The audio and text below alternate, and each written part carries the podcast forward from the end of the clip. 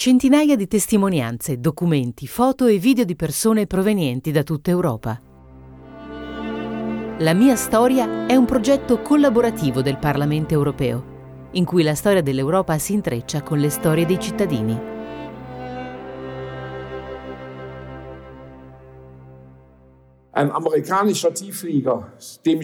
Un aereo americano che vola a bassa quota al punto che riesco quasi a vedere in faccia il pilota. Faccio il ritorno a casa, nel mio paesello, con una fila di pane sotto braccio. Lui è Georg. Impossibile sentirli quando ti piombavano addosso. All'improvviso ho visto l'aereo che volava basso. Ho fatto appena in tempo a buttarmi in un fosso che tutto intorno a me si è abbattuta una mitragliata di proiettili. Georg è cresciuto ad Aquisgrana, una città di frontiera, durante la Seconda Guerra Mondiale. All'epoca avevo nove anni. Sparavano ai bambini e alle donne che lavoravano per i campi. Per poco quel pilota non era riuscito a liberarmi dal nazionalsocialismo, ma per sempre. Sono lieto che le cose siano andate diversamente dai suoi piani, altrimenti oggi non sarei qui. Ci troviamo in una sontuosa sala con soffitti a volta al piano terra del municipio di Aquisgrana. Dalla finestra si vede la cattedrale secolare della città che si staglia nel cielo. Siede di fronte a noi un ottantenne, alto e dallo sguardo penetrante. Ci ha appena fatto da cicerone all'interno del municipio, che conosce come il palmo della sua mano. E adesso ci gustiamo insieme un caffè comodamente seduti in poltrone bianche in un angolo della sala. Ci racconta della sua infanzia al tempo di guerra e dell'immediato dopoguerra e di come abbia deciso di impegnarsi attivamente nella costruzione dell'Europa unita.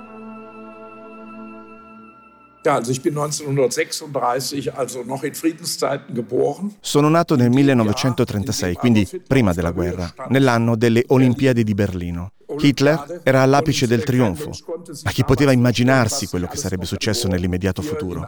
Sono nato qui, nel centro della città, in un piccolo ospedale che ha dato i natali a tutti i cittadini famosi di Aquisgrana. Abitavo proprio qui a fianco del municipio, nella Kremastrasse. Quando è scoppiata la guerra, vivevamo già nella vecchia casa con travature a traliccio che apparteneva ai miei nonni, nel quartiere meridionale della città, di fronte alla stazione sud, oggi dismessa, dove si fermavano i treni diretti a Parigi.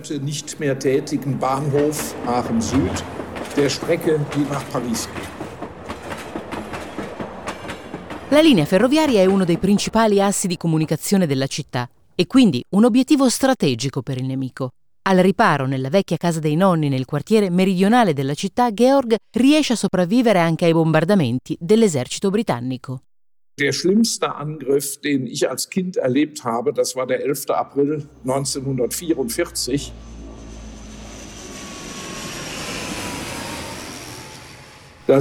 Il peggior attacco che ho vissuto da bambino è stato quello dell'11 aprile del 44. In quell'occasione gli inglesi sono arrivati proprio lungo quel tratto di ferrovia, a 200 metri da casa nostra. La ferrovia taglia la città in due parti, il centro storico di Aquisgrana e la vecchia città di Borscheid. Hanno bombardato tutta questa fascia. Quella notte, solo ad Aquisgrana, hanno perso la vita 1550 persone tra donne, bambini, anziani. E la città era molto più piccola di quella attuale.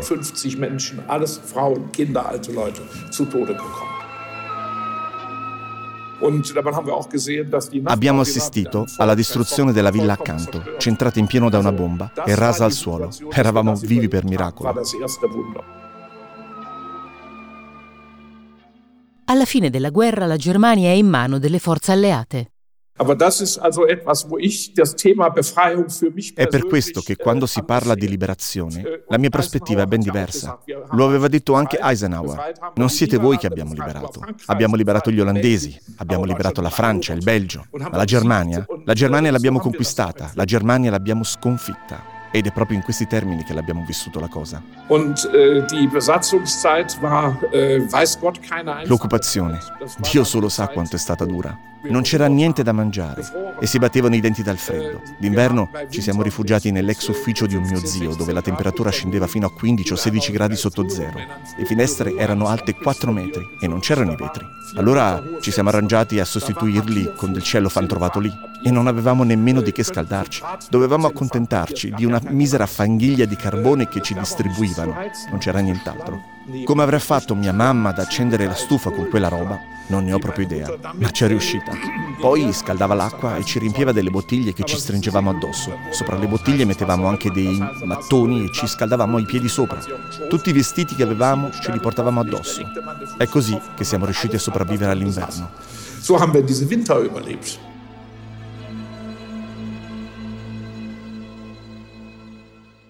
In Germania inizia la ricostruzione.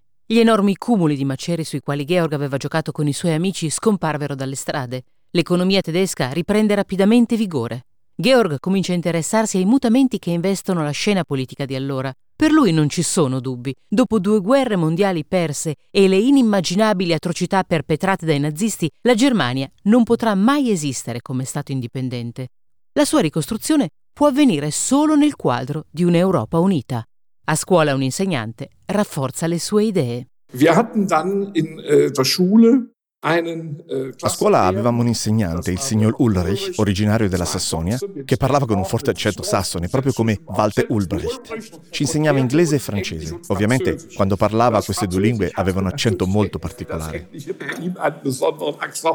Questo signore operava nell'ambito dell'associazione transpartitica Europa Union. Ci ha fatto fare tantissime esperienze e il suo entusiasmo per l'Europa era davvero contagioso, anche se nel mio caso era come sfondare una porta aperta.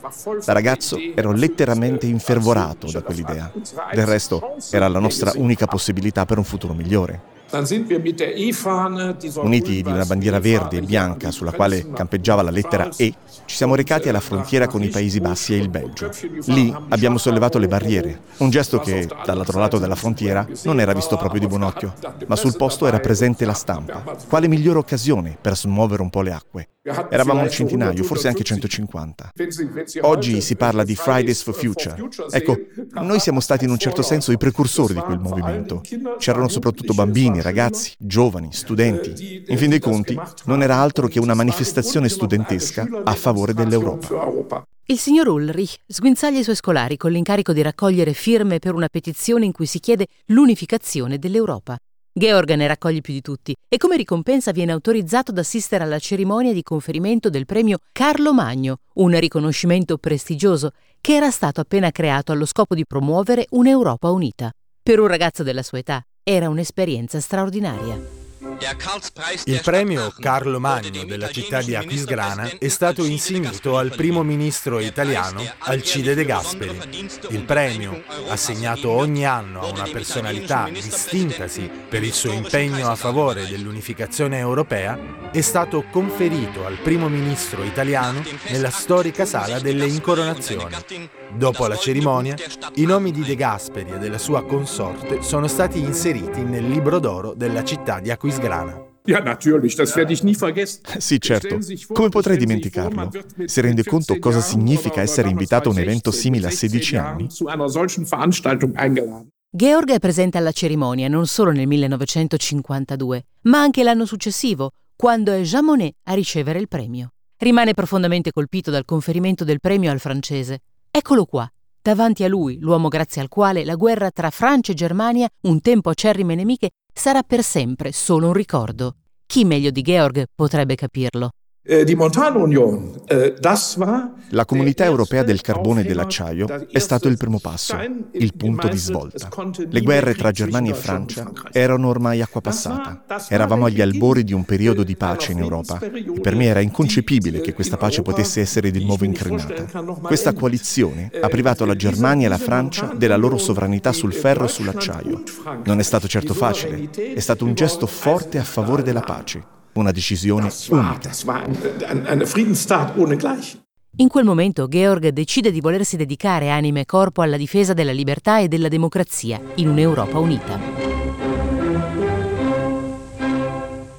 Anno dopo anno Georg segue con grande interesse l'evoluzione del premio Carlo Magno finché nel 1999 il suo rapporto personale con il premio trova il suo coronamento.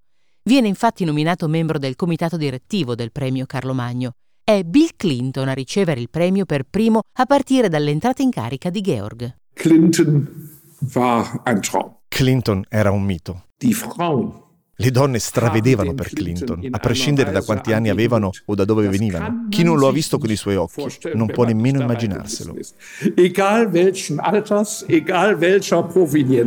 Quando Georg inizia a parlare della personalità e dei vincitori del premio non si ferma più.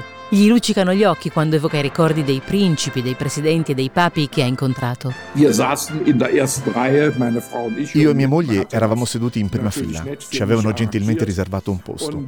Poi è arrivato il Papa sulla sedia a rotelle e per poco non ci passava sopra i piedi. E devo dire in tutta onestà che quest'uomo, così profondamente segnato dal peso della vita, ma che si teneva dritto sulla sedia a rotelle, emanava un'aurea unica e straordinaria. E ovviamente mi sono intrattenuto con molti ospiti qui, anche vincitori delle edizioni passate. Sehr, sehr oft ist äh, Juan Carlos hier gewesen. Äh, äh, Il re Juan Carlos è venuto spesso qui da noi, accompagnato dalla moglie Sofia, una donna che non poteva lasciarti indifferente e della quale serbo un piacevole ricordo. E oggi accompagno regolarmente il loro figlio Filippo, una presenza costante alle cerimonie di premiazione ma è Brigitte Macron che ha colpito Georg più di ogni altra donna. È una donna che non passa inosservata. A vederla intrattenersi con le persone si direbbe la gentilezza fatta persona.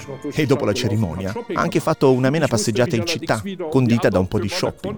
Purtroppo non ho potuto accompagnarla. Ha fatto un giretto in città e un po' di shopping, come niente fosse. Incredibile. Davvero una splendida coppia ist ein, ist, ist ein merveille. Georg ripercorre con piacere le varie tappe del suo tumultuoso percorso, ma non è ancora giunto il momento del commiato, anzi è tutto preso a riflettere sulla prossima personalità da premiare e sul futuro del premio Carlo Magno. Una cosa è certa, indipendentemente da chi riceverà il prossimo premio Carlo Magno, da chi sarà invitato nella sua amata città di Aquisgrana e da quali altri aneddoti si aggiungeranno alla sua già ricca collezione, Georg sembra quasi inarrestabile. Continuerà sempre a rendere testimonianza del suo vissuto e a impegnarsi per i valori che gli stanno a cuore. Così facendo, a modo suo, continua a dare il suo contributo all'incessante processo di unificazione dell'Unione Europea.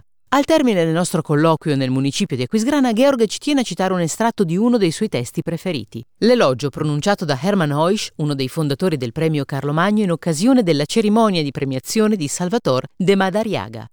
Heusch cita il Ritratto d'Europa di Madariaga. Hier dröhnt das Gelächter eines Rabelais. Hier leuchtet das Lächeln eines Erasmus. Qui echeggia la risata di Rabelais, qui splende il sorriso di Erasmo, qui scintilla l'arguzia di Voltaire, qui gareggiano con le stelle al firmamento spirituale d'Europa gli occhi ardenti di Dante, quelli chiari di Shakespeare, quelli sereni di Goethe, quelli tormentati di Dostoevsky. Eternamente ci sorride qui il volto della Gioconda. Per l'Europa Michelangelo fece scaturire dal marmo le figure di Mosè e di David.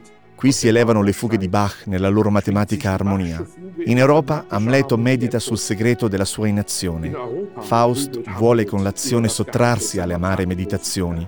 In Europa cerca Don Giovanni in ogni donna che incontra quell'una che mai troverà e attraverso una terra europea cavalca Don Quixote con la lancia in resta per carpire alla realtà un più alto senso. Ma questa Europa dove Newton e Leibniz misurarono l'infinitamente piccolo e l'infinitamente grande, dove le nostre cattedrali, come disse Alfred de Musset, si inginocchiano oranti nella loro veste di pietra, dove il nastro argenteo dei fiumi congiunge una all'altra le città che il cesello del tempo scolpisce nel cristallo dello spazio, questa Europa deve ancora nascere. Ströme aneinanderreiht, die die Arbeit der Zeit in das Kristall des Raumes meißelt. Dies Europa muss erst entstehen.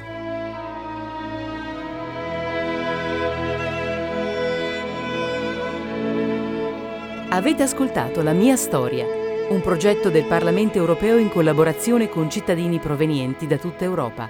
Se siete interessati ad altri podcast del Parlamento europeo, potete consultare il sito Europarl Audio o visitare il portale My House of European History.